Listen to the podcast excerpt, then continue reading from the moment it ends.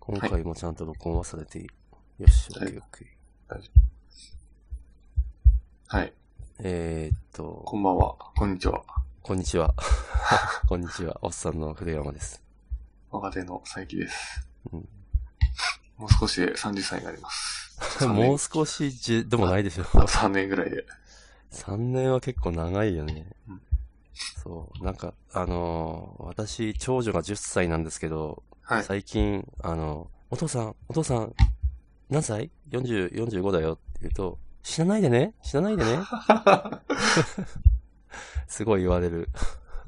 45歳はもう、そろそろ死ぬみたいな感じなんですかね。そう なんか子供からしたらもう子供にとっては圧倒的未来で、そう、なんかも確かになう、 そう、いつ、いつ死んでもっていうことじゃないだろうけど、まあ、割ともう死が近いみたいなうん。イメージがひょっとしてあるのかな。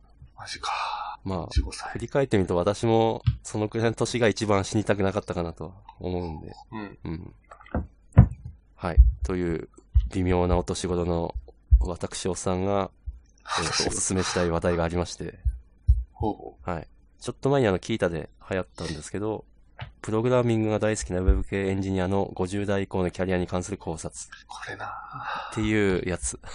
読みましたよ、僕も。うん。あ、でもこちゃんと読れ、んでやなっいかぱなり、私が話さないわけにいかないだろうと。結論だけ読んだかもしれない。これちゃんと読んでないかもしれないな。そうね、結論としては、あの、給料を安くすると。うん。 50代以降もプログラミングしたいんだったら、安いサラリーを受け入れろという。いや、これは本当痛いなまあ確かにその通りだろうなと思いつつ、うん。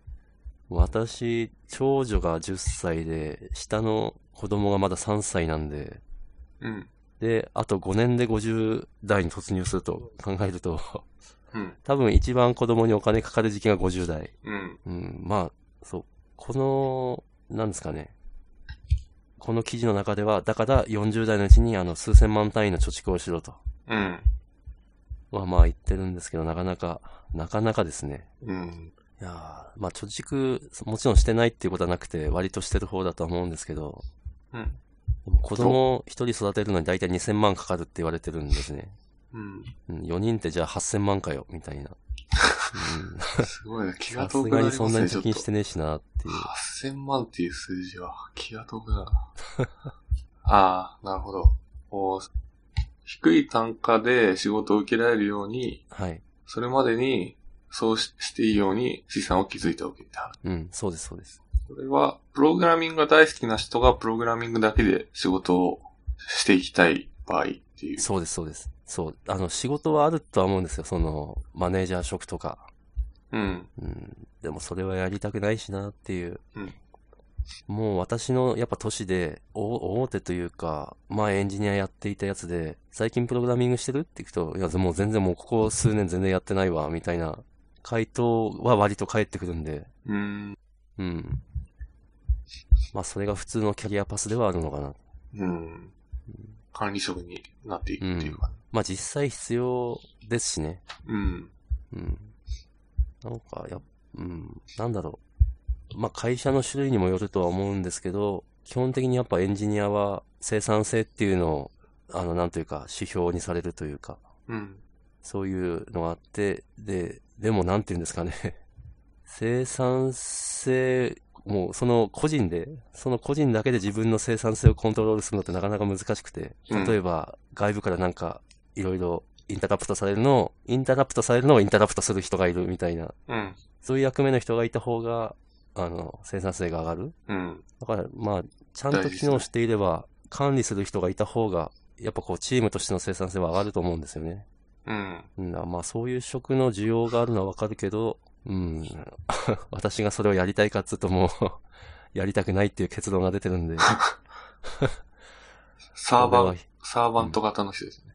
そう、 そうですね。それっぽく言 うと。うん、最近なんかそういう言葉がなんかそう Python から削除されたらしいですけど。 あんま良くないみたいな。マスタースレーブ問題。うん。そうなんか、あの、Linux の、こう、キルコマンドとかもなくなるんじゃないかみたいな。そこのまま行くと。 やりすぎだ ろ。まあ普通になんか殺してって言いますからね。エンジニアは。いやそうそうそううん。ー、なまんあか、まあそれは置いといて。すごい変な感じですよね。うん。なんか主人と奴隷っていうものがあることが問題なのであって、その言葉を使うのが問題かどうかはちょ っと、よくは、うーんっていう感じですね。そうですね。言葉狩りっぽいのはちょっとあんま、うん。どうなのって思っちゃいますね。うん。なんか、はいちょっと、そうっすね。まあ、そういう話はまた、そうですね。ちょっと今別度に。するとして。はい。いや、なんでもう、これ、この記事自体は非常によくできてると思うんですよ。うん。あの、なんだろうな、スター、スターというか、すごいできる人をやっぱりいて、そういう人はやっぱ、あの、独自のもう、なんていうかもう自分、なんですかね、ちゃんと自分の価値ができていればもうそれで食っていけるんで、うん。そういう人たちはいいと思うんですけど、全員がそうなれるかって言ったらやっぱそうでもないんで、うん。うん。いや、もうこれ、すごい考えますよ。うん。どっちかっていうと、 私もワンオブゼムな方なんで、うんな。んか、どうなんですかね、これ。あの、単純にこう、エンジニアのこう数として、そもそもこう、結構今、年代が上の人のエンジニアの数がそもそもかなり少ないから、うん。こう、ロールモデルがなくて、なんか、ロールがモデルがないだけで、ロールモデルがなくて、見えてないだけで、実際ハードルがあるかどうか。まあそうですねうん。 たそれは多分私が 証明していくんで、 もうここ数年で。道を開いてもらって、僕たちが、そのぐらいの年齢になった時に、その道をこう、辿っていければ。あのー、なんですかね。一つの道が、えっと、別の道もあると思うんですよ。割と選びやすい別の道 うも。ん。それは、えっと、日本を離れる。うん。これはあくまで日本の話ではあるんで。うん。うん。あるいは、日本にいながら、日本の外の会社で働く。うん、そうですね、そうですね。私が狙うのはそっちかなっていう。うん。うん。まあ、なんていうか、だから向こうは、あれですよね、本当年齢っていうフィルターわけはあまりなく、単にキャリアと実、なんというか、本当に能力で仕事とかが決まるから、うん。うん。ちゃんと、ちゃんと能力が残ってるんであれば、あるんであれば、うん。まあ、ちゃんと給料もらえるはずと。うん。ちゃん、ちゃんと、 あの、技術をキャッチアップしていて、ちゃんと生産性を発揮して行動が書ければっていう前提ですけど、うん。うん。その覚悟はあるんで、まあ、いいかな。年齢っていうフィルターがかからない分、まあ、やりやすいんじゃなかないかな、とは思ってうますん。。なんか、今の雰囲気だと、あれですよね。こう、やっぱ、年齢は関係なく、やっぱスターエンジニアとか、本当にトップのエンジニアは、いい環境で働いて、うん。いい給料、いい環境で、いい給料もらって働けるけど、そうじゃない大多数のエンジニアは、割とこう、なんか、どこかでこう我慢を強いられるみたいなうん。環境があるかなと思っていて、うん。でも、そういうトップのエンジニアだけじゃなくて、割とこう、みんな平均的な人も、こうそこそこいいところで、そこそこいい給料でみたいな世界の方が全体いいと思うんで、まあ、そうなるといいですけどね。うんうん。こうそういう世界になってくれれば、うん。こう幸せになれる人が増えそう。うん。まあそうですね。難しいですよね。本当なんか自分、じなんかこう、なんですかね。自分の生活空間うんに関わる人が、例えばまあ、100人くらいいたとして、なんか自分一人にその100人の富が集中していても、全然なんか幸せになれない。うん。多分みんながお金持ってないと、あんまり、こう、幸せにならない。ちゃんとそういうエコシステムができないというか。うん。うん。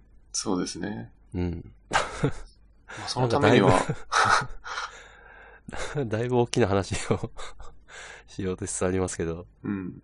まあ、これ、個人単位でどうキャリアを作っていくかっていう話だと思うんですけど、まあそうですね。やっぱ、なんか日本の IT 業界が全体的にこう、うまくいくビジネスが増えて、うん。パイが大きくなれば、その分なんか可能、可能性が広がるというか、個人として見ても、雇用も増えると思いますし、給料も上がると思うので、そうですね。そういうのを期待しつつ、まあ、あるいは自分で作りたりしつつ、個人単位では、うんこういう戦略で生きていくっていう。なんかフリーランスエンジニアになることを勧めてますよね、ここでは。まあそうですね。これ正し、私は割と正しいかなと思うんです。私は選べなかったですけどうん、多分、なってた方が給料はもらえてたんだろうなみたいな。うんこの方こん、あの、フリーランスのエンジニアって書いてあるんですけど、この方は。はい。あの、この方の YouTube 割と僕見てて、あ、マジですか YouTube の動画。うん。そう。あの、なんかこう業界の話とかしてて面白いんですよね。え、あフリーランス見てみよなんか業界でこの言語は SIR だと結構使われるけど、うん Web では使われない。今 PHP を勉強するのはなんかあんまり費用対効果は良くない。なんかそういう話をこう結構してる。うあ、いいです。なんかすごい実践的な。で YouTube の中でうん。こういう話をしてる人ってかなり少なくて、うん。うん。なので、かなりこう、YouTuber の中でも、こう珍しい、こう、エン技術的、現役のエンジニアで、かつフリーランスでこういう話をする人は、すごい珍しくて、うん。ちょっと聞いてみます。見てます。聞いてみるんじゃないか、見てみます。はい。っていう感じですかね。うん。うん。多分、このポッドキャストが長く続くと、私にとってはこれもっとシリアスな問題になってくるんで、 もっとシリアスに話せるかと 思いますんで。その僕も、こう、30代とかになると、あとこう、ライフステージが変わってみたいなこうん。と、なったそうねり、もししたら、ちょっと、キャリアの話はもっと、違う感じになるのかなっていう感そうですね。きっとあの、やっぱみんな興味がある話だとも思うんで、じ。うん。うん、若手とおっさんではちょっとその辺の話もしていきたいかなと。うん。はい。じゃあ、はいなんか、 私も若干子供の 泣き声が聞こえたりするんで、そろそろ。ですはい。じゃあ、バイバイ。